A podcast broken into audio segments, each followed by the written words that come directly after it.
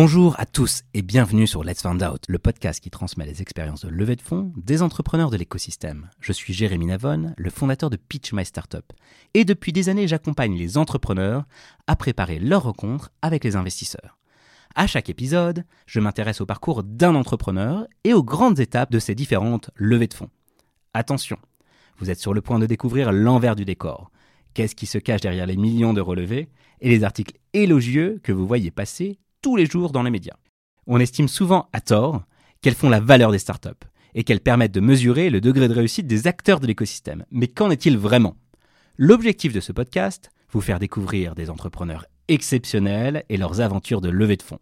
Pourquoi ont-ils levé? Comment ont-ils choisi leurs investisseurs? Quelles ont été leurs plus grosses galères et leurs plus grandes réussites? Alors, pour ne manquer aucun épisode, abonnez-vous dès maintenant sur vos plateformes préférées, n'hésitez pas à nous donner 5 étoiles et à nous laisser un commentaire.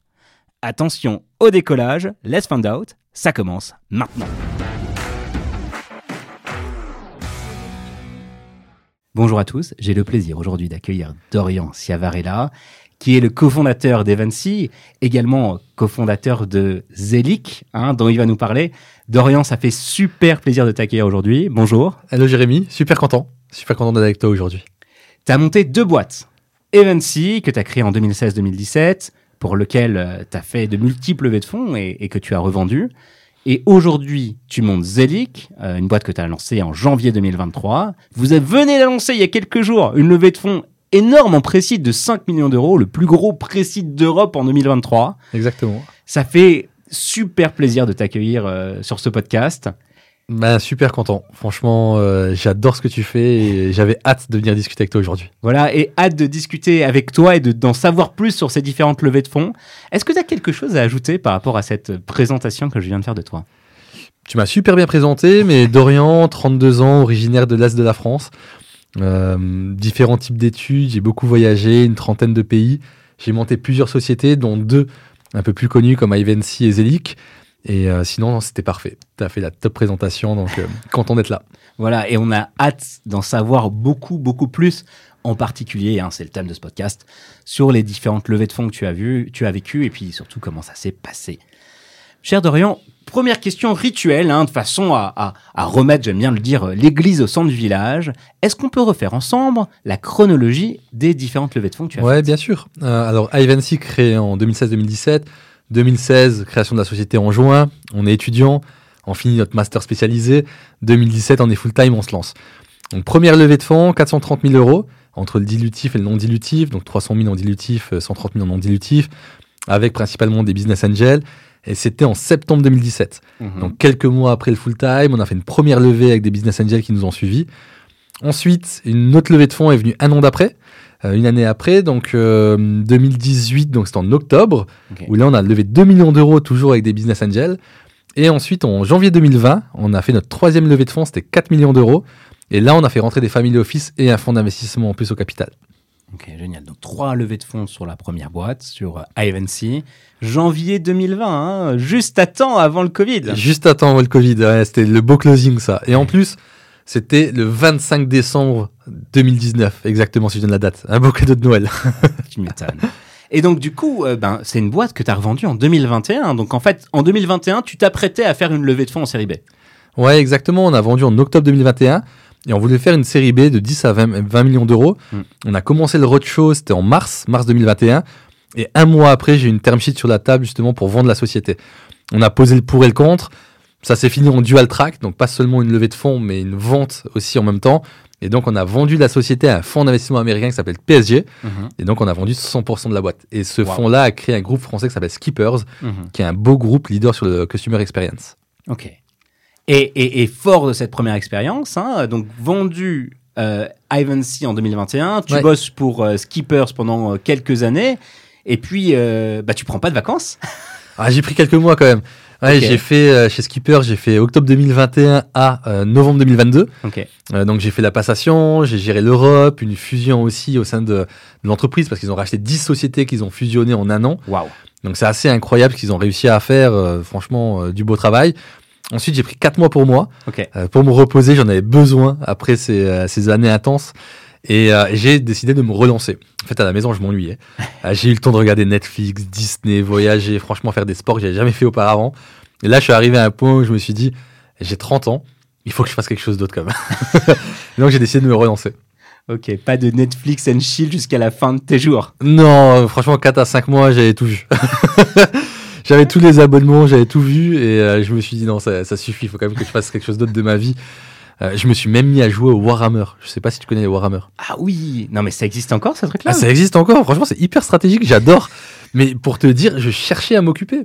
Parce que finalement, quand tu vends ta boîte, tu as fait un bel exit, la chance que tu as, c'est que tu plus besoin de travailler. Ouais. Mais tu t'ennuies parce que tu es en décalé avec tes proches. Ouais. Et donc, la question tous les matins, c'est qu'est-ce que je fais? Ok, je vais au musée, ok, je voyage un petit peu, ok, euh, je découvre des nouvelles choses. Et après en fait, il me manquait euh, l'adrénaline du début. Et je me suis dit, il faut que je lance quelque chose d'autre. Et en fait, pourquoi je me suis relancé? J'ai trois frustrations. La première, c'est d'avoir vendu la boîte à une centaine de salariés. La deuxième, c'est que... tu l'as pas vendu aux salariés, hein. tu l'as vendu alors que vous étiez une centaine de salariés. Exactement, Ok, c'est ça. La deuxième frustration, c'est que l'influence marketing, c'était bien, mais c'était pas une passion. Ok. Et la troisième des choses, j'aimerais bien un jour qu'un SaaS français réussisse à manger le marché international. Ok, Et pas me faire racheter, mais moi racheter les boîtes. Voilà. ok. Pour ça, je me relance. Donc c'est ça. Donc l'objectif, c'est que c'est toi qui rachètes la prochaine fois. Exactement. Donc Zelic, et donc vous levez tout de suite 5 millions dès le début. Dès le début. PowerPoint, euh, sur, euh, sur quelques slides. Ok. Quand on est un repeat entrepreneur, ça existe. Ouais, c'est c'est beaucoup plus facile parce qu'on connaît déjà les investisseurs, ils nous ont vu travailler au quotidien, ils m'ont suivi, ils ont vu la croissance que hum, j'avais pu réaliser avec Ivancy. Je connais déjà les bonnes personnes à recruter également, tout va plus vite. Donc, euh, et après, euh, il y avait le feeling, on avait des super bonnes relations, je m'entendais bien avec tout le monde et ça, a aidé pour le tour de table. C'est évident. Bon, en même temps, tu leur as permis de faire une belle exit. Donc, je comprends qu'ils ils ils t'aimaient bien. Euh, je me permets, donc, on va faire un, petit flashback. hein. On va recommencer, on va repartir un peu au début d'Ivancy, même si on va bien sûr aussi parler de Zelic aujourd'hui. Ivancy, créé en 2016-2017. Forcément, à un moment, tu fais une première levée de fonds. Enfin, forcément. Ouais. Là, en l'occurrence, ça a été le cas. Ouais. Pourquoi tu as été levé lors de la première levée de fonds en précide où tu as levé euh, 300K Euh, Et comment ça s'est passé? Ouais, super bonne question. Euh, On sortait d'études, on savait ce que c'était une levée de fonds, mais on l'avait jamais euh, vécu, réalisé. On savait que ça nous permettait d'accélérer. On a commencé en fait avec euh, 1800 euros à deux. Donc en fait, c'était le capital social, un petit peu d'argent pour faire les premières euh, communications. Et on n'avait pas énormément d'argent à l'époque avec Silva. On sortait, on sortait d'études. Donc là, on a commencé à bêta-tester. On, avait un Excel pour gérer les influenceurs. On n'avait pas de plateforme, on n'avait pas de développeurs. Mais grâce en fait euh, à notre façon de travailler euh, et les, on a mis les mains dans le conduit, on a réussi à faire 30 000 euros d'MRR, donc 30 000 euros d'abonnement mensuel, assez rapidement. Et c'est là qu'on a décidé de lever des fonds. Et qu'on a levé des fonds, la question se posait, c'est quelle est la valo, avec qui on lève, quel type d'investisseurs peuvent être intéressés. Et donc assez rapidement, on a été aiguillé grâce à des bons business angels qui nous ont dit, ben, avec ce que vous faites aujourd'hui, vous pouvez lever à peu près entre 300 et 500 k. Euh, voilà le type de valo euh, que vous pouvez euh, que vous pouvez avoir. Et donc on s'est lancé dans le grand bain. Ok. Et ça a été assez rapide. Ça a pris combien de temps cette première levée de fonds? Vous êtes jeune étudiant, vous sortez tout juste de l'ESCP, vous avez bon, quand même 30 k de MRR, ce qui est, ce qui est pas rien. Vous avez un modèle SaaS que les investisseurs aiment. Et, et vous vendiez à qui d'ailleurs, euh, juste euh, à l'époque? Ouais, on commercialisait en fait principalement aux marques cosmétiques, Ok. modes et food. Mhm. Donc on avait trois verticales qu'on targetait. On, alors on a commencé par le SMBs parce que c'est toujours plus facile, Ouais. mais c'est pas les c'est pas les, les les entreprises qui vont payer le plus, on va dire. Mhm. Euh, Il y a un churn qui est un petit peu plus élevé. Et donc en fait, nous la concentration qu'on avait et le focus c'était du middle market ou de l'enterprise. Donc euh, des beaux clients comme L'Oréal, Sephora, Estée Lauder, Carrefour, Amazon. Ça Mhm. c'était la cible qu'on avait chez Ivancy. Ok. Vous faites cette première levée de fonds. Vous allez voir euh, donc les premiers business angels aiguillés par qui? Qui? Un, un lever Comment? Enfin, j'imagine en précide, vous y êtes allé vous? Ouais, on a galéré. Franchement, c'était hyper difficile parce que euh, on n'avait pas la bonne stratégie. Mhm. On savait pas faire un beau deck. Euh, on avait certes le réseau de l'école, mais c'était pas forcément facile aussi d'approcher les top business angels. Et en fait, ce qui nous a permis de réussir, c'est de rentrer dans des incubateurs et accélérateurs. Et donc, en rentrant dans certains incubateurs, on s'est fait euh, amis. En tout cas, on a tapé dans l'œil de- des patrons. Et les patrons ont dit, mais on adore ce que vous faites. Nous, on est prêts à investir. Et une des premières personnes à avoir cru en nous, c'est euh, Thierry Petit, Ouais. donc le patron de l'ancien patron de showroom privé, qui nous a aidé en fait euh, à nous développer. Donc Thierry, il a adoré le projet. On était dans son incubateur et il nous a dit, ben voilà, euh, moi j'adore, je peux vous présenter à d'autres personnes euh, de confiance. Et c'est comme ça qu'on a fait le premier tour de table. Donc c'est comme ça que vous avez fait la première, la première levée en précide. Après, vous avez rencontré différents business angels, vous Ouais. avez levé euh, cette, ce- cette première somme d'argent et vous êtes retourné lever un an après. Ouais, on devait continuer à accélérer notre croissance. On vendait du SaaS. Donc l'investissement qu'on avait, c'est de l'investissement humain.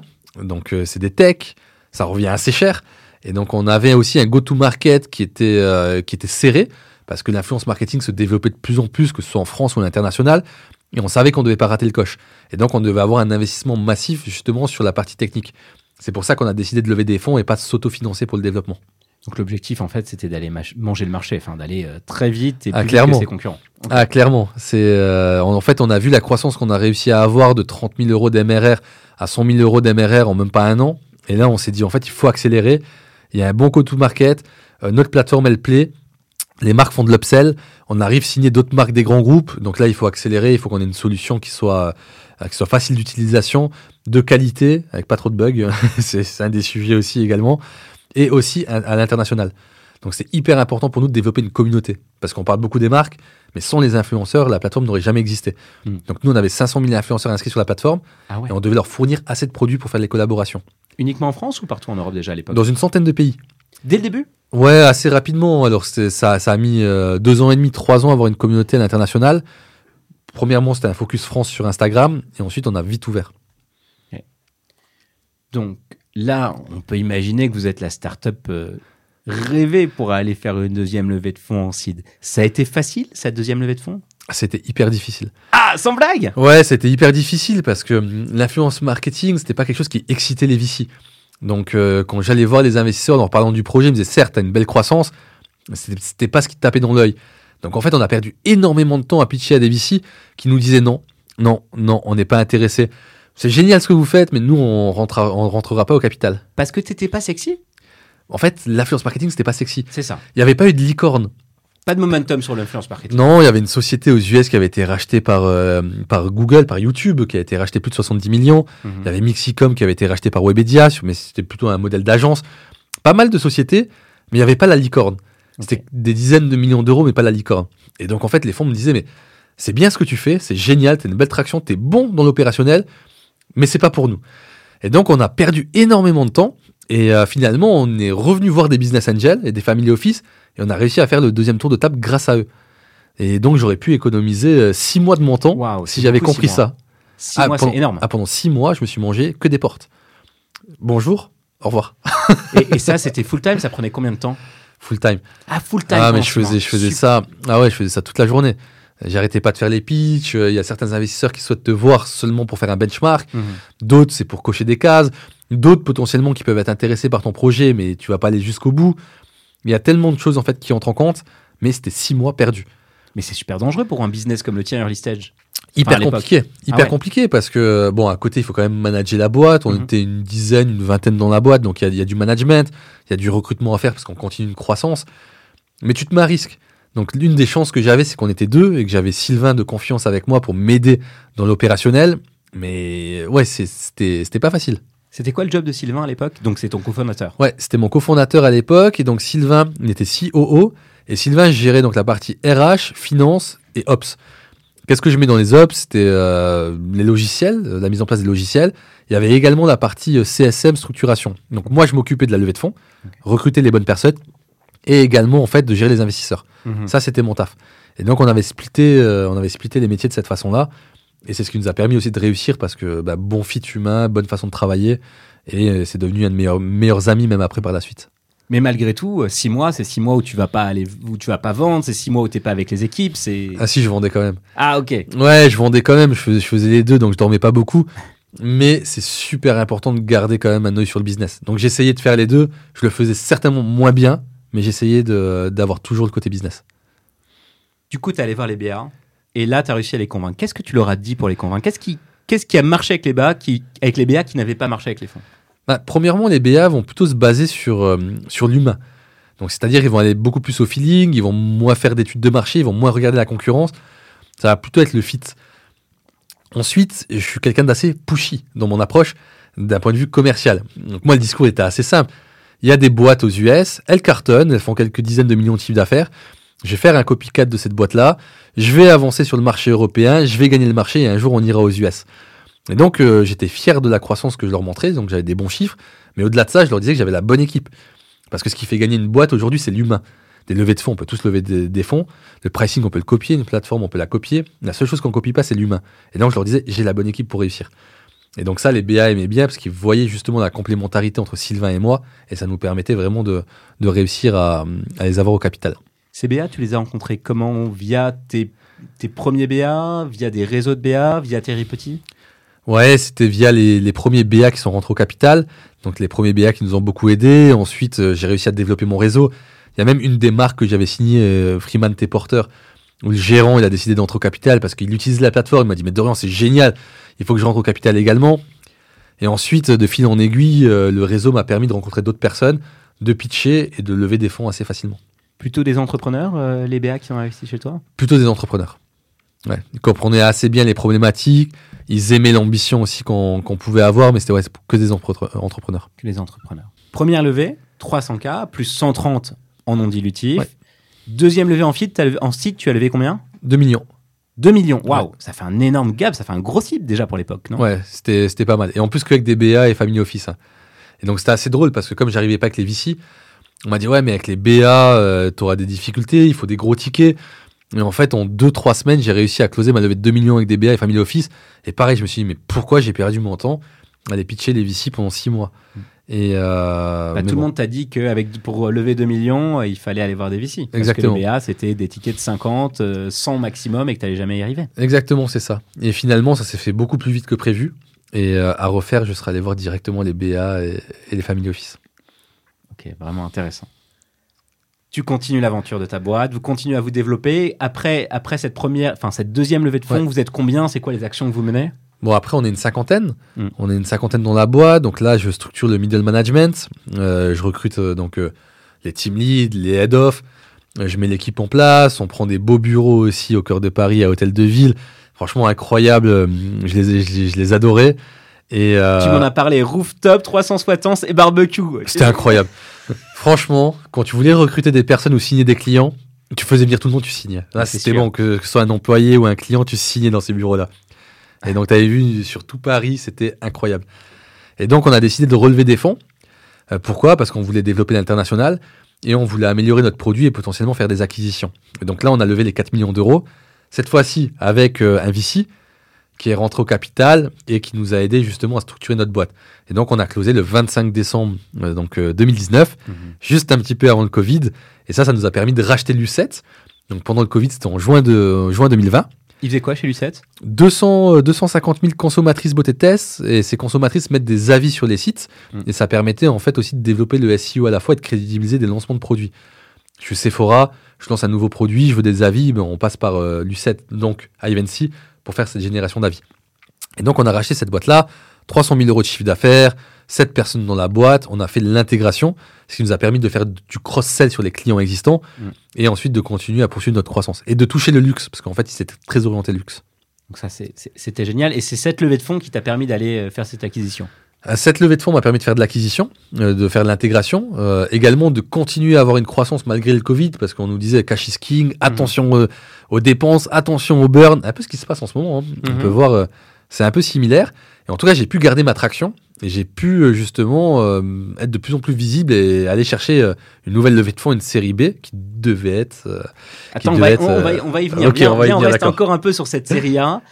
C'est qui, du coup, le, le fonds qui a investi chez toi? Alliance Entreprendre, donc c'est un des fonds de Natixis. Euh, qui rentre au capital, qui lead le tour avec le Family Office L'Occitane. Et ce qui était, ce qui était drôle, c'est que bah, le Family Office L'Occitane L'Occitane était client.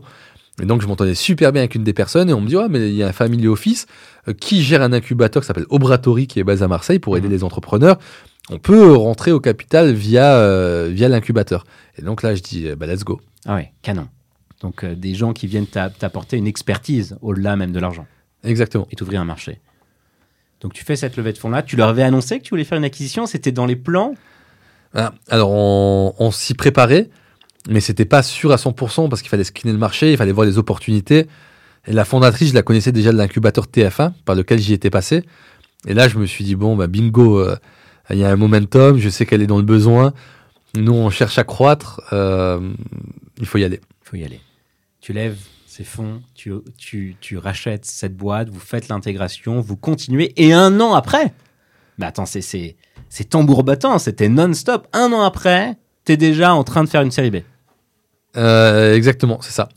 Et Un donc an là, après, je me mets sur la série B. Là, on était sur quoi Alors, attends, c'est, c'est, c'est quand même c'est une, une, une levée chaque année, hein, pour le coup. Ouais, près. exactement, c'est ça.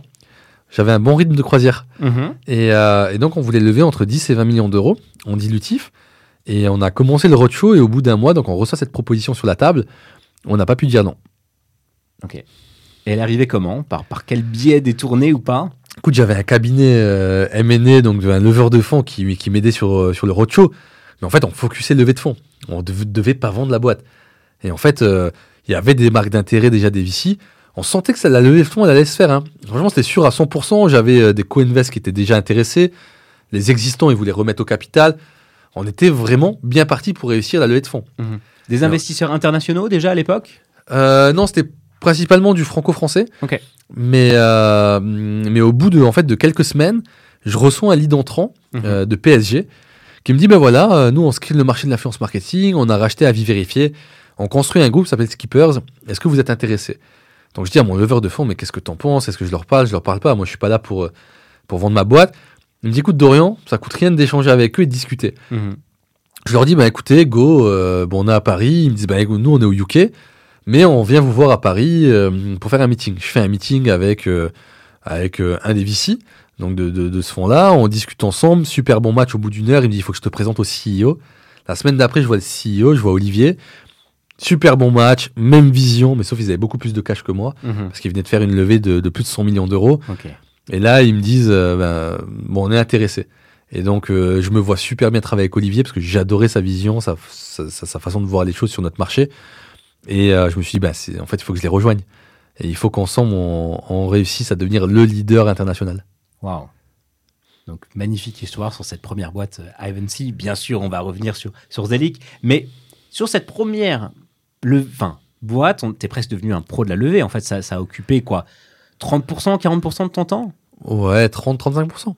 Après, euh, bon, ça reste des, des petits montants. Euh, Donc, c'est 6 millions 5 au total. Il y avait eu des plus grosses levées de fonds euh, Mhm. qui, euh, qui ont pu suivre. Mais c'est vrai qu'en 2017, il n'y avait pas énormément de, de belles levées à l'époque. Je me rappelle qu'il y avait une boîte concurrente qui s'appelait Octoly. Ce qui est marrant, c'est qu'Octoly et Ivancy ont fusionné chez Skippers après. Donc ça, c'est génial pour avoir le marché européen et aussi US. Et ils avaient levé euh, 11, 11 12 millions d'euros. Ouais, c'était énorme à l'époque. bah, ils étaient dans le top 3 des levées en France. C'était incroyable. Donc bon, après, ça s'est excité. On, on, on l'a vu, hein, mais ouais, j'ai pu, j'ai pu apprendre en tout cas à travailler euh, mes levées de fonds. ouais. Du coup, c'est quoi tes conseils d'anciens professionnels et même d'actuels professionnels de la levée de fonds en tant qu'entrepreneur? Comment tu organises tes roadshows Comment ça se passe? Comment c'est, c'est quoi tes, tes tips, tes bons conseils?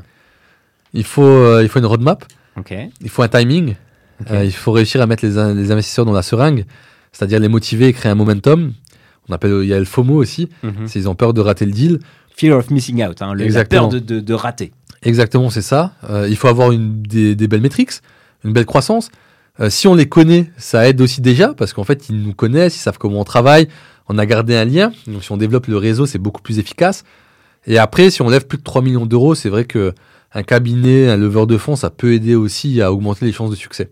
Le leveur de fonds, vous l'avez pris quoi Pour la série A, pour la série B? On l'a pris pour les 4 millions d'euros. Et pour la vente de la boîte. Les deux premières, je les ai réalisées seules, Mhm. et ensuite, euh, on a décidé de se faire accompagner. et, et, et pourquoi à ce moment-là C'était, quoi l'enjeu pour toi? Ben, on voulait chercher des plus gros montants, j'avais besoin d'accompagnement pour savoir qui pouvait être intéressé par le secteur. qui avait les poches profondes, euh, qui on devait pinguer pour pas perdre de temps en fait à contacter tous les investisseurs, pour gagner du temps sur l'agenda, pour faire un beau pitch deck, le BP. Voilà, c'est vraiment pour orchestrer l'intégralité en fait de la levée de fonds. C'est vrai qu'on n'en a pas parlé. La série A et les séries, la, enfin, la série A et les séries B qui s'est pas fait, ça dure. C'est, combien de temps pour, pour faire la, pro- la série A? Ah, ça a pris 6-7 mois. 7 Ah, mois. quand même. Ok. À peu près, ouais. Mais là, pour le coup, avec un leveur de fonds, du coup, tu avais plus de temps pour bosser. Ouais, exactement. J'avais plus de temps pour bosser, je faisais un peu moins d'opérationnel. J'avais pris aussi un CFO après pour, euh, pour la série B qui, euh, où on a vendu la boîte. Et donc, ça me permettait de me concentrer aussi plus sur euh, l'opérationnel et, et j'avais un peu plus de temps pour moi. Du coup, là, tu as l'air extrêmement serein. En même temps, on voit euh, l'histoire euh, a posteriori. Est-ce que tu étais stressé lors de ces levées de fonds? Ouais, Ouais. ouais j'essaie de me rappeler, tu vois. Parce que celle de 5 millions, elle était rapide, hein, c'était facile La maintenant. dernière, hein, euh, Zélix, La 5 Zélix. millions au bout de Oh. même pas 6 mois, quoi. Ouais, ouais, bon, en fait, euh, au bout de, de la boîte, on la lance en janvier, et février, c'était fini, quoi. C'était bouclé. On l'a lancé un petit peu plus tard, mais on, on savait qu'on avait déjà le montant, c'était très rapide. Mais à l'époque, ouais, j'étais stressé. J'étais stressé parce que bah, je voyais euh, le burn rate augmenter, notre cash euh, qui diminuait. Euh, on voyait le mur. Et là, on se dit, bah, il nous faut l'argent. Il nous faut l'argent. Mais il faut l'argent dans les bonnes conditions. Mhm. C'est-à-dire avec une bonne valo, avec un bon pacte d'actionnaires, avec les bons investisseurs, dans le bon timing. Ouais, je stressais pas mal. Comment tu faisais pour gérer ce stress-là? Euh, la chance, c'est d'avoir des, des, des proches qui me soutenaient. Euh, c'est d'avoir la famille, les amis, euh, voilà, qui étaient là au quotidien pour moi. Euh, Il y a le sport qui peut aider aussi dans ces moments-là. Il faut extérioriser un petit peu. Donc ça pouvait également m'aider. Et un très bon cofondateur. Euh, je pouvais vraiment m'appuyer sur lui. C'est-à-dire euh, le stress, euh, il pouvait me calmer. Voilà. Bon, il a un tempérament, il était plus relax que moi, donc il savait me calmer. Là, tu es, assez relax maintenant. Alors, en préparation de ce podcast, tu m'as dit quelque chose qui m'a bien fait marrer. Tu m'as dit, je prenais des bains. Mec, Ah ouais, ouais, mais tout le temps, tous les jours. Tous les jours un bain. Le matin, je me réveillais, je prenais un bain, 30 minutes à une heure. Mm. Je restais dans le bain, j'écoutais des podcasts, je me détendais et je partais faire ma journée. bah ouais. Il faut des rituels comme ça. Il faut des moments où, Ah, où génial, tu, ouais. où tu te détends. C'est vrai que que là, j'ai une baignoire et je le fais un petit peu moins. J'ai déménagé, mais c'est vrai que je devrais le refaire. Now is the time. C'est le temps de prendre des bains. Tu vois, il fait beau, il fait chaud, un petit bain juste tiède, on est au top. C'est intéressant. Parce que tu as presque fait une déclaration euh, d'amour au Business Angel. On, on t'a fait tes deux premières levées avec des BA, la dernière avec un VC, mais, mais il restait énormément de BA et de VM et de Ouais. Family Office. Pourquoi tu préfères lever avec des BA Pourquoi préférer lever avec des BA En général, dans l'écosystème, c'est VP or nothing. C'est VC early stage, VC après. On veut des grands noms, on veut des grands VC. Et on a peur, en fait, d'aller voir des business angels. J'avais besoin d'entrepreneurs autour de la, ta- de la table. J'avais besoin de gens qui comprenaient mon business. Euh, J'avais aussi besoin de lever rapidement. Et en fait, les business angels, ils peuvent généralement déployer plus rapidement. À part Zelic, on a un fonds euh, au capital qui est top, c'est Résonance, qui est un des fonds d'Otium Capital et ils sont hyper rapides, ils sont géniaux. Mais à l'époque d'Ivancy, euh, le précide, c'était un peu plus compliqué avec les VC. Et donc, c'est pour ça que je privilégiais.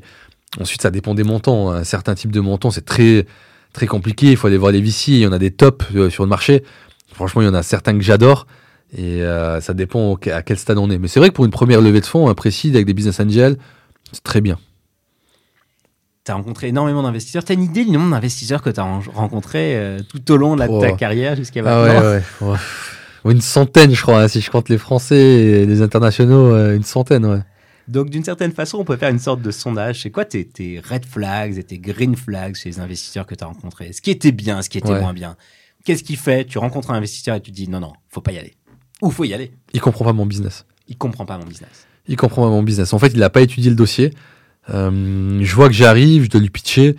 Il écoute, mais il me challenge pas. Il comprend pas vraiment le secteur. Il n'a pas pris le temps de regarder mon deck en amont. Bah, je me dis, on sparring partner, c'est dommage. Ouais. Il va pas bosser, quoi. Il, je pense qu'il va bosser, hein, mais pas assez sur mon dossier. Ok. Ok, donc ça, gros red flags. Il connaît pas mon Ouais. dossier. Il l'a pas étudié. Il a pas l'air engagé. J'y vais pas que pour de l'argent, quoi. Alors, certes, l'argent, c'est super important, mais il faut une bonne, euh, une bonne relation. Il faut un bon relationnel, il faut bien s'entendre avec, il faut avoir la même vision, il faut avoir envie de prendre un café avec. Ouais. Moi, j'ai envie de me dire, ben, mes vici, j'ai envie de prendre un café, j'ai envie d'aller manger avec eux. Je m'entends bien. En fait, c'est une aventure humaine avant tout. On parle d'argent, mais on va se côtoyer. On va faire des boards, on va échanger, je vais demander des conseils, je vais leur reporter, je vais leur demander d'élargir leur réseau, ils vont devoir me présenter. Donc en fait, c'est de l'humain. On, on y revient, Ouais. mais c'est de l'humain. Parfois, certaines personnes, certains entrepreneurs ont l'impression que choisir des, des investisseurs, c'est presque choisir des boss. C'est quoi ton sentiment par rapport à ça? Non, pas du tout, parce que je reste le boss de ma boîte. Euh, après, j'aime bien être challengé euh, correctement. Euh, moi, je le vois pas du tout de cette façon-là. Je le vois vraiment comme un sparring partner qui va m'aider au quotidien à atteindre des objectifs. On est dans la même histoire, dans la même aventure, on veut la même chose, on veut le succès de la boîte. Lui, il va avoir son carve-out, il va avoir ses objectifs. Moi, j'ai les miens également. Moi, je le vois vraiment comme une association parfaite. Et Ah ouais. ouais. Je- donc voilà, je le vois, je le vois différemment. Ah bah clairement. Parce que comme un boss, bah, c'est pas lui qui va prendre des décisions opérationnelles. Peut-être si un jour la boîte elle devient hyper hyper grosse, je suis ultra dilué et en fait euh, il me reste 5% du capital. Donc ouais, autant te dire que c'est comme si j'étais employé de cette boîte et, Mhm. et il risque d'avoir des changements. Mais euh, mais sinon euh, je le vois pas du tout comme ça. Du coup, des investisseurs qui te challenge. C'est quoi le pire conseil qu'on t'ait donné? D'un point de vue investisseur ou d'un point de vue en général? Bah les deux, euh, ce que tu veux. Bah, en général, le pire conseil qu'on ait pu me donner et que j'ai pas respecté, et heureusement, c'est euh, quand tu te lances, ne fais surtout pas de gratuit. C'est-à-dire, euh, facture tout de suite, t'as un service, tu dois le facturer. Et en fait, nous, en faisant du gratuit au début, on a, ça nous a permis d'avoir des études de cas Hmm. euh, à montrer, à prouver qu'on avait des bons résultats et ensuite d'aller voir les autres marques en leur disant bah, Regarde, ça fonctionne ce qu'on fait. Et donc, on avait des beaux logos à montrer. Hmm. Et donc, heureusement qu'on n'a pas écouté ce conseil-là. Ouais, c'est un conseil très à la mode sur LinkedIn actuellement. Ne fais pas de gratuit. Ouais, en même temps, euh, quand t'as jamais bossé, euh, faut bien prouver que. Il faut tester, il faut avoir des bêta-testeurs. Alors, je dis pas que, que 100% des do- boîtes doivent faire du gratuit. Mhm. Il faut pouvoir le faire. Et pas tout du long, pas tout Et au pas- long de l'histoire. Non, une courte durée, mais c'est assez intéressant euh, de pouvoir le tester. Euh, si on peut facturer dès le début, ça fonctionne bien, on a un produit assez solide, go Euh, Vas-y, euh, tant qu'on fait du chiffre d'affaires, on a une croissance, c'est génial. En plus, moi, je suis sales oriented, donc il faut une croissance commerciale. Mhm. Mais nous, ça nous a vraiment aidé de faire du gratuit au début. Donc c'est presque le, enfin, le meilleur conseil que tu donnes. Est-ce que tu as des bons conseils du coup à nous donner ou des bons conseils qu'on t'a donné que tu as envie de partager? Ouais, si on a une boîte tech, euh, une bonne association avec un bon CTO, ça permet aussi de gagner du temps, euh, d'avoir une tech solide, de pas faire des refactos tous les quatre matins, Mm. de pas euh, perdre son CTO en cours de route et de devoir changer. Donc on a une perte de la connaissance de la plateforme. Mm. Bien s'associer avec un bon, dé- un bon développeur, un bon tech, aussi qui a une capacité au-delà de- du développement technique de, de, de manager. Et ça, c'est important. Et, euh, et si besoin, s'il a besoin, c'est de lui mettre du coaching à disposition pour qu'il monte en compétences. Donc sur Ivancy, pas de CTO en cofondateur. Non. Mais là sur Zelic, ouais. Ouais, sur Zelic, ouais. Sur Zelic, euh, on a un super cofondateur, c'est Victor, euh, qui est CTO, qui était anciennement CTO et cofondateur de Pumpkin, qui a été revendu à Crédit Mutuel Arkea, Mm. qui était investisseur chez Ivancy, donc c'est comme ça qu'on s'est connus. Ah ouais. Et quand il a su que je remontais une boîte, vu qu'il me connaissait bien, il m'a dit Dorian, euh, moi, au-delà de réinvestir dans Zelic, bah, je te rejoins dans l'aventure. Ça c'est canon. Donc tu as un de tes anciens investisseurs qui devient un de tes cofondateurs. Exactement. Et, et on revient un peu sur ce que tu disais sur le fit humain. En fait, en fait, tu crées des relations avec les gens. Et à un moment, il était ton invest. Aujourd'hui, il était il est ton cofondateur. Et potentiellement demain, ce sera toi ton invest pour une prochaine boîte. Quoi. Ouais. On reste dans l'humain. On reste dans l'humain, pleinement. Tou- toujours l'humain. En fait, une personne aujourd'hui, on peut euh, avoir un bon fit. Ça peut s'arrêter là, euh, mais par contre, peut-être dans trois ans, vu qu'on a eu un bon fit, quelque chose peut se passer. On n'est jamais à l'abri. Et, euh, et moi, je pars du principe en fait que bah, toutes les relations qu'on peut avoir peuvent nous aider un jour, et euh, c'est hyper utile. Alors, l'être humain euh, d'Orient, quand, quand, quand il va rencontrer des investisseurs, il s'habille comment? C'est quoi ton outfit de prédilection pour aller rencontrer des, des- des investisseurs? J'étais en jean, chemise, veste de costume et euh, parfois chaussures, parfois basket. Ah ouais, t'allais claquer la veste quand même. Ouais, je mettais la veste. Pourquoi? Est-ce que tu te sentais mieux comme ça? Est-ce que tu, enfin, c'est intéressant. Ça dit beaucoup de choses. Les... La- J'avais 26-27 ans. Mhm. J'étais assez jeune et donc en fait je voulais avoir une posture. Ok, Et donc c'est pour ça que je me mettais, euh, je me mettais en semi-costume, ok. on va dire. C'est le costume Euh, de l'école de commerce, on est d'accord. Ouais, c'est c'est le costume de, de- de l'école de commerce. Euh, mais c'est vrai que j'allais pas en mode pull, t-shirt. Euh, J'étais pas décontracte non plus. Ouais, tu jouais pas le start jusqu'au bout, euh, rien à Non. foutre, euh, t-shirt noir, euh, basket troué. euh. Non, pas du tout. C'est vrai que ça, ça a changé depuis. Il y a pas mal de. Mais bon, après, de, de mon côté, il faut pas juger la tenue vestimentaire. Il faut se baser plutôt sur la personne. Donc, euh, ça me choque pas aujourd'hui. euh, je, trouve, je trouve ça bien. Ouais, c'est pas choquant. Après, c'est intéressant de savoir effectivement qu'est-ce qui fait que toi, tu avais besoin de t'habiller un peu plus, Ouais. tu vois, pour être à l'aise, L'âge. tu vois. Et, et là, pour le coup, euh, effectivement, Ouais. c'était la, la nécessité d'avoir, de donner l'impression d'être un peu plus âgé, un peu plus mature, un peu plus ben, vieux que tu l'étais. Ok. C'est ça. Euh, vous aviez une stratégie de communication particulière que vous avez mis en place avant la levée de fonds, pendant, après? Alors, on avait une stratégie de communication où on utilisait notre propre plateforme Ivancy pour se faire voir. Donc euh, nous-mêmes, on envoyait des produits à des influenceurs en leur disant bah, communiquer sur Ivancy en parlant de nous. Donc ce qu'on faisait pour les clients, on le faisait pour nous-mêmes, mais après pas de stratégie particulière. Quelques posts sur LinkedIn, un peu de visibilité, quelques articles de presse, mais sinon voilà, il n'y avait pas de stratégie particulière sur la levée de fonds. Euh, et quand tu as fait les levées de fonds, euh, là vous communiquiez un petit peu ou pas particulièrement? C'était Si, pas il y avait toujours des articles de presse. ouais, Ouais, classique. Hein. ouais, classique. On sait que ça marche bien toujours. Des podcasts aussi.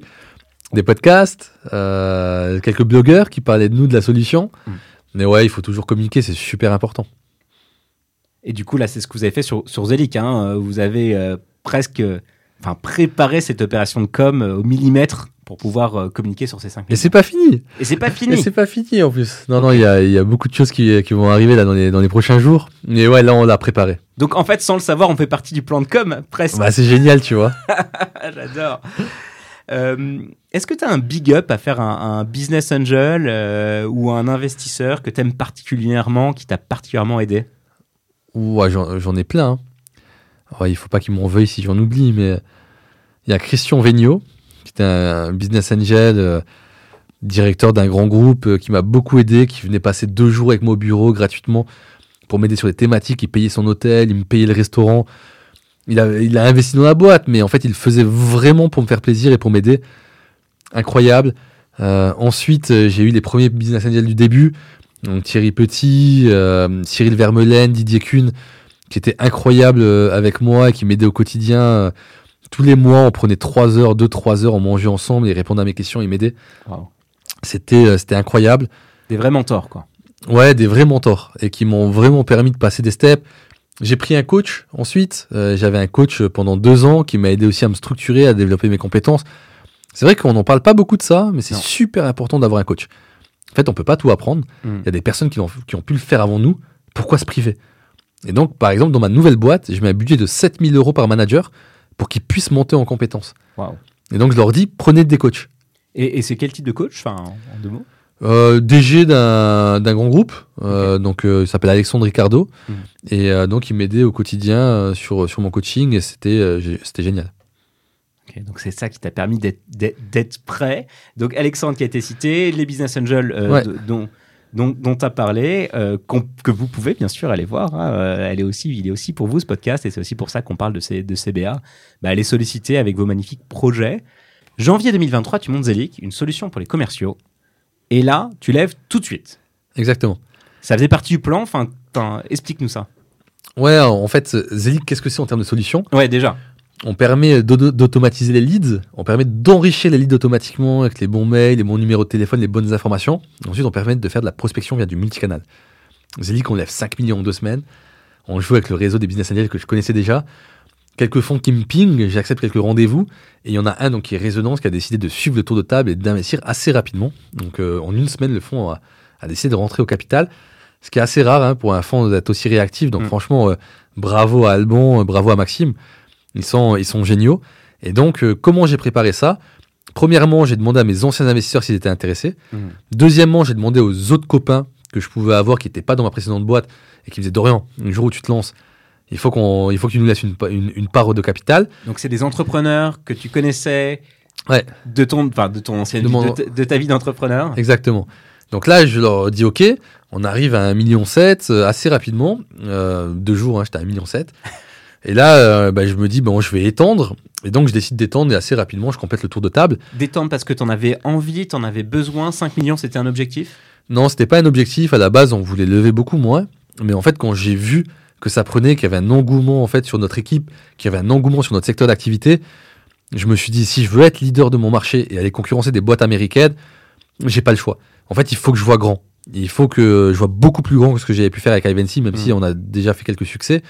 Et je me suis dit bon, je vais prendre les 5 millions, je vais créer cette boîte-là pour qu'on soit le leader de la sales tech dans le monde entier. Donc tu vas dépasser les Salesforce, les Pipedrive, les hotspots, c'est ça la vision? On va se connecter à eux. Ok. On va se connecter à eux. Notre vision à nous, en fait, c'est d'aller concurrencer des boîtes américaines qui ont une partie data et une partie prospection. Donc, parmi les concurrents, je peux citer Apollo.io, je peux Mm. citer Seamless.ai. Mm. Et donc, nous, le but, c'est de permettre d'avoir les bons contacts, d'enrichir et de prospecter. On automatise le métier des sales ops, on permet aux commerciaux, en fait, d'augmenter leur efficacité. Et donc, on est la, la nouvelle solution euh, avec de l'intelligence artificielle ajoutée dedans, justement sur la partie scoring des leads Mm. et la partie prospection pour révolutionner le secteur d'activité. C'est le moment, on Ouais. le voit. Il y a un time to market là-dessus. Il y a un time to market. Toutes les boîtes, en tout cas dans le B2B, ont des commerciaux aujourd'hui. Donc euh, Ouais. le pipe euh, est assez profond en termes de profondeur de marché. Et on a la bonne équipe pour le faire. Et on a l'argent en plus pour le faire. Le all-in-one platform. 5 millions, c'est ce que lève une entreprise américaine en précide? Alors j'ai vu mieux. hein. Mhm. J'ai- vu des entreprises américaines lever euh, 17 millions en précide. C'est dingo. Mais c'est vrai qu'en Europe, en tout cas sur le marché européen, Mm. on est une des plus grosses levées, en tout cas en précide. Ouais. Donc tu te donnes les moyens de ton ambition. Vous êtes Ouais. trois cofondateurs? Trois cofondateurs. Vous avez déjà une équipe, j'imagine? On est déjà une vingtaine. Ah ouais. Une vingtaine, dont Ah, c'est 50% dingue. Ah de tech. 50% de tech. Donc là, tu- full tech. T'as as ton, ton, cofondateur CTO, t'as déjà une équipe de tech et tu, tu montes une boîte tech. Ouais, et j'ai mon CEO, mon CEO cofondateur qui était Guillaume. Mm. Euh, donc euh, Guillaume, c'est le CFO de chez Ivancy, qui a déjà la partie structuration, qui m'a aidé à vendre ma boîte, qui me connaît par cœur. Mm. Et donc j'ai décidé de reprendre l'aventure parce que c'était mon meilleur employé. Mhm. Et donc ensemble tous les trois, on a décidé de, en fait de se lancer sur ce marché-là. Et on s'est dit, on va aller tacler le marché européen et US. Donc voilà, l'ambition, elle est vraiment forte sur Zelic. On a compris que t'étais un mec qui planifiait. Un, un roadshow chez toi, c'est pas du tout laissé euh, au hasard. Alors c'est quoi le plan? Allez, on va être, on va être un peu dans les petits papiers. Dis-nous ce que tu peux nous dire. On prend. Ouais, bien sûr. Donc là, le lancement de la bêta le 15 juin. Mhm. Euh, Il faut y aller. Euh, Inscrivez-vous sur la bêta. En, en deux jours, on a eu plus de 600 boîtes déjà inscrites euh, sur, euh, sur, sur la plateforme. Zelic.com. On va dessus, hop, on demande le mail, petit questionnaire à remplir sur les informations de la boîte. Mhm. On va faire une présélection euh, d'une trentaine de boîtes maximum. On va les accepter au compte-goutte. 15 septembre, on lance à tout le monde et là, on développe la partie commerciale. Donc, euh, dans le plan qu'on a aujourd'hui, 15 septembre, la V1 elle sort en facture. Croissance rapide sur l'année 2023. 2024, on regarde le marché, on regarde la traction qu'on a pu avoir, on décide de faire un nouveau roadshow. Donc euh, on va certainement l'attaquer euh, Q1, Q2 Mhm. et, euh, et après on va essayer de taper des, les top fonds. Pour le, pour le- un gros seed là pour le coup. Ouais, pour euh, une- un gros seed ou une grosse série A. Ouais, vous avez sauté le seed quoi, les stades du seed. Ok. Et Ouais, là je- pour le pour aller à l'international, c'est vraiment ça l'idée. hein. Ouais, c'est pour aller à l'international. Aux US direct? Alors on- là, on a déjà pas mal de personnes euh, des US qui sont inscrites pour avoir la solution. Mhm. Notre head of marketing, elle n'est pas française. Donc on parle déjà l'anglais en interne. Euh, le site internet, il est que en anglais. Donc en fait, on a déjà une dimension internationale. Euh, le marché français m'intéresse pas aujourd'hui. Ouais. C'est vraiment la dimension inter. Donc attends, mais les Français compris ou même pas? Les Français compris, bien sûr. euh, il faut que les Français viennent sur la plateforme. Mais en fait, c'est une dimension internationale. Dès le début, vous êtes international depuis le premier jour. Exactement. Et effectivement, vous communiquez en, en anglais sur LinkedIn. C'est ça. Là, Dorian, on a abordé tes différentes levées de fonds. Mais tu es aussi business angel. Tu as revendu ta boîte. Ouais. Très bien. On peut pas partager les chiffres, mais, mais, mais très bien. Tu n'avais plus besoin de bosser. Tu regardais Netflix. Ouais. Tu remontes une nouvelle boîte. Et en même temps, bah, tu as décidé de devenir BA, business angel. Ouais. Aujourd'hui, tu investis dans quel type de boîte? Alors, je préfère le B2B, parce que c'est ce que, ce que je connais le mieux. Euh, je reste assez ouvert. Euh, je fonctionne plutôt au coup de cœur. Mhm. Euh, je regarde beaucoup d'équipes dirigeantes. Euh, je regarde l'association des personnes, le split en termes de mission. Mais voilà, principalement du B2B. Et puis déjà, si tu as envie de prendre un café avec eux ou pas. hein. On a parlé du café, exactement. Ouais, il, faut, il, faut, il faut que j'ai envie de prendre un café avec eux. C'est essentiel. Tu as, investi dans combien de boîtes aujourd'hui? Euh, pour l'instant, je suis dans euh, trois boîtes et euh, j'ai investi dans deux fonds d'investissement. Ok. Chez, chez qui? J'ai investi dans le Galion, dans le fonds du Galion, Mhm. et dans le fonds Xange. Tu mets des tickets de combien en général chez les boîtes en direct? Ouais, ça, ça dépend, mais je peux mettre des tickets euh, de 50K à peu près. Ok, ouais, donc c'est des beaux tickets de Business Angel. Euh, comment on peut te contacter? C'est quoi ton adresse email? LinkedIn, hein. Ouais, je suis actif. LinkedIn. Ouais, je suis actif sur LinkedIn, donc n'hésitez pas à me contacter sur LinkedIn. euh, généralement, je regarde les dossiers, ouais. Dernière question, c'est quoi tes critères principaux euh, pour sélectionner une boîte? Donc, B2B, bon être humain, bonne association, est-ce qu'il y aurait quelque chose à ajouter? Ouais, j'aime bien s'il y a déjà une légère traction. Ok, Si ça commence à faire un peu de chiffre. tu cherches combien en gros euh, Hmm, J'ai pas forcément de chiffre en tête, mais si je vois qu'il y a déjà euh, 5000 euros d'MRR avec une croissance mensuelle, je me dis, bon, il y a déjà euh, une preuve of, ouais, proof of concept et c'est déjà une belle base. Dernier temps de ce podcast, on arrive sur la fin. On aime bien prendre un peu de distance avec le levée de fonds, prendre un peu de hauteur et, et poser 10 questions, 10 questions personnelles que, que tu vas découvrir du coup en live, que tu ne connais pas, qu'on n'a pas travaillé Non. ensemble. La première, c'est quoi ta plus grande fierté? C'est quoi la plus grande fierté de Dorian? De construire ma famille. Ah ouais? Ouais, avec ma femme et le bébé qui est en route. Ah là là là là Vous êtes fous. Ça va être exceptionnel. Ouais, on est content, ouais. Ça, c'est une aventure entrepreneuriale.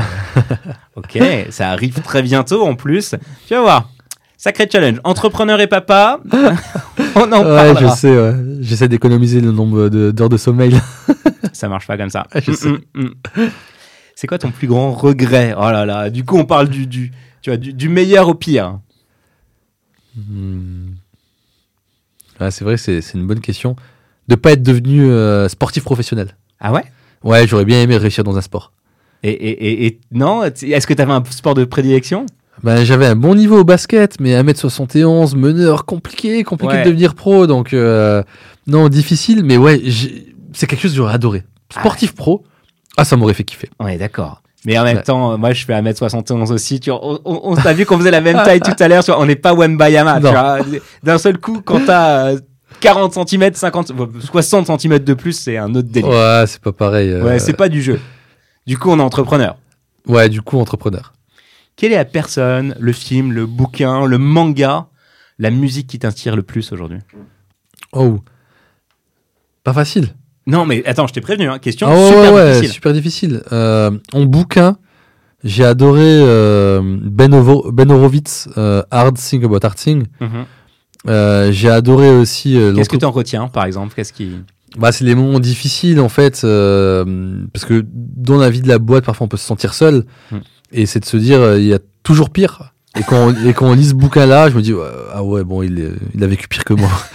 je vais arrêter de me plaindre. Ça va en fait. Ouais, en fait, ça va. Euh, donc, euh, non, ce livre est incroyable. Il y a l'entreprise du bonheur, Mm. euh, qui était par l'ancien patron de Zappos, qui Mhm. est génial d'un point de vue culture d'entreprise. Ouais.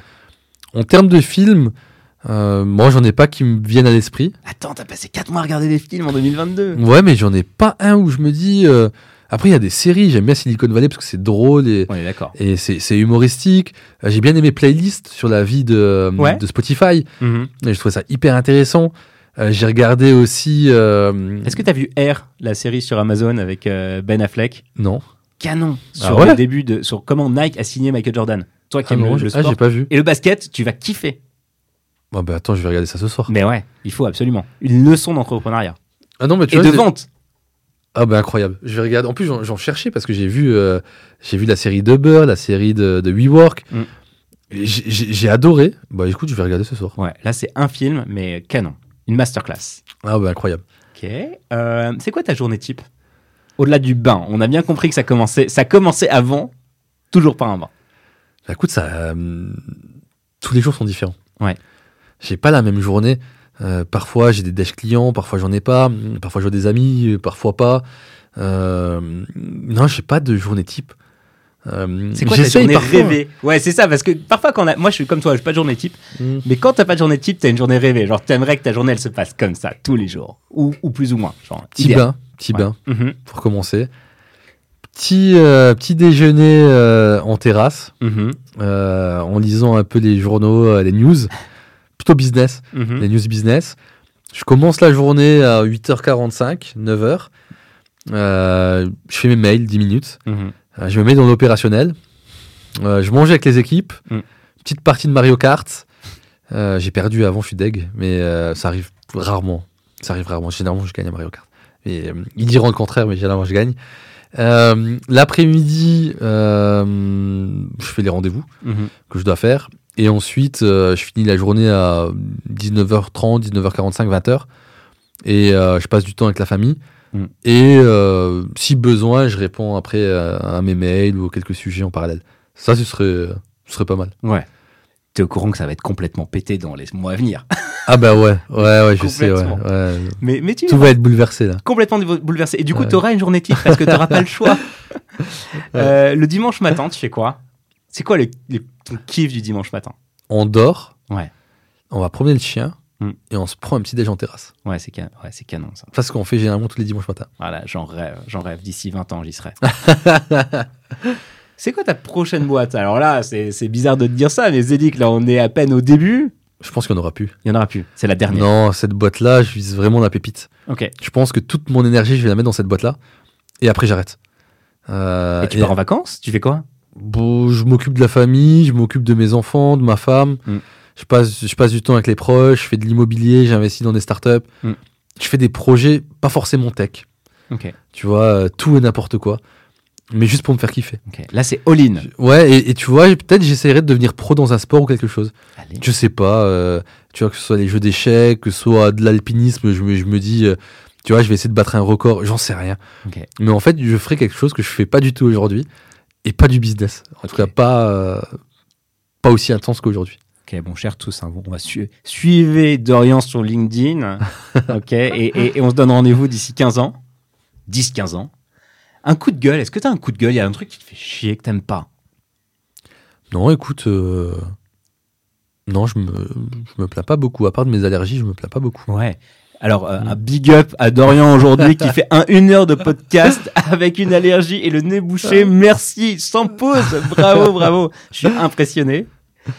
Est-ce que tu as une bucket list Tu vois, euh, des, des, une liste des choses que tu as vraiment envie de faire dans ta vie? J'ai envie de monter le Mont Blanc. Ok. Faire On revient sur l'alpiniste. Hein. Ouais, j'ai envie de faire l'ascension du Mont Blanc. Euh, pourquoi pas un trail un jour? Mhm. Euh, J'ai envie de me sentir mieux physiquement. Tu vois, là, Ouais. Je vais faire du paddle tennis une fois par semaine. Je vais faire de l'escalade, je, je fais du bloc. C'est sympa, mais mon rythme n'est pas assez soutenu. Hmm. J'aimerais bien me dépasser. Tu vois, physiquement, tu vois, je, te parlais d'entreprise avant, de faire Ouais. une grosse boîte, mais même d'un point de vue physique, jusqu'où je suis capable d'aller. C'est pour tester la souffrance, c'est pour tester tes limites. Qu'est-ce que tu dirais? Non, pas la souffrance, j'aime pas souffrir. Il y a des gens qui aiment. Hein. ouais, non, non, non, ça me plaît pas trop, mais euh, plutôt euh, ben, jusqu'où je suis capable d'aller? Qu'est-ce qui est possible? Ok. C'est euh, à quel moment en fait je vais avoir des difficultés et je vais me dire bon, euh, j'ai atteint ma limite, c'est génial, et j'arrête et je fais quelque chose d'autre. Ok. Donc là, c'est l'Instagram de Dorian d'ici 15 ans qu'il faut suivre. Ah, mais écoute, je poste sur mon Instagram en plus. Mhm. Je mets que des photos de la vie de mon entreprise. Ah ouais. Donc euh, si on va sur mon Insta là, on voit toute la vie de la boîte, de ce que j'ai réussi avec Ivancy, Mm. mes débuts, jusqu'au développement de Zelic, les changements de logo, t'as as tout. C'est canon. Mais t'as rien de perso dessus. Ok. C'est Ouais. que du pro. Ouais, je suis comme toi. Quoique, parfois, une fois de temps en temps, un pain. Euh, si tu veux changer le monde, et c'est la dernière question que je vais te poser aujourd'hui, même si j'en ai encore des dizaines à te poser, tu ferais quoi pour changer le monde? Qu'est-ce que tu changerais? J'aiderai les handicapés. Ouais. Hmm. Pourquoi? Ouais. Parce que tu as des personnes handicapées dans ta famille Parce que. Euh, mon père a des problèmes d'audition. Mm. Et c'est vrai qu'il y a, rien qui existe contre les acouphènes. Mm. Donc euh, on a les appareils hein, qui peuvent aider à mieux entendre, mais contre les acouphènes, il n'y a pas grand-chose. Mhm. Donc je me dis, aider, euh, aider les, les handicapés, ça peut être... euh, ben, Il y a beaucoup de boîtes qui se lancent, qui, qui Mm. le font, et qui essayent, il y a beaucoup d'investissements. Mais voilà, ce serait ça. Ouais, je suis d'accord. Effectivement, en France, il y a, y a- y a de quoi faire pour euh, aider les, pers- aider les personnes qui ont des handicaps Ouais. et, et leur permettre d'avoir une meilleure vie. Merci beaucoup, Dorian, Merci pour cet toi. échange. Ravi, ravi d'avoir pu euh, passer euh, ce temps long avec toi. merci pour ton expérience, merci pour tous tes conseils, merci pour euh, tous ces big up aux, aux business angels que tu as passés et, et qui auront, j'en suis certain, des dossiers euh, de nos auditeurs. Et puis à toi aussi, hein, vous avez compris, il faut aller le chercher sur LinkedIn. voilà. Euh, ravi de cet échange. Merci, beaucoup.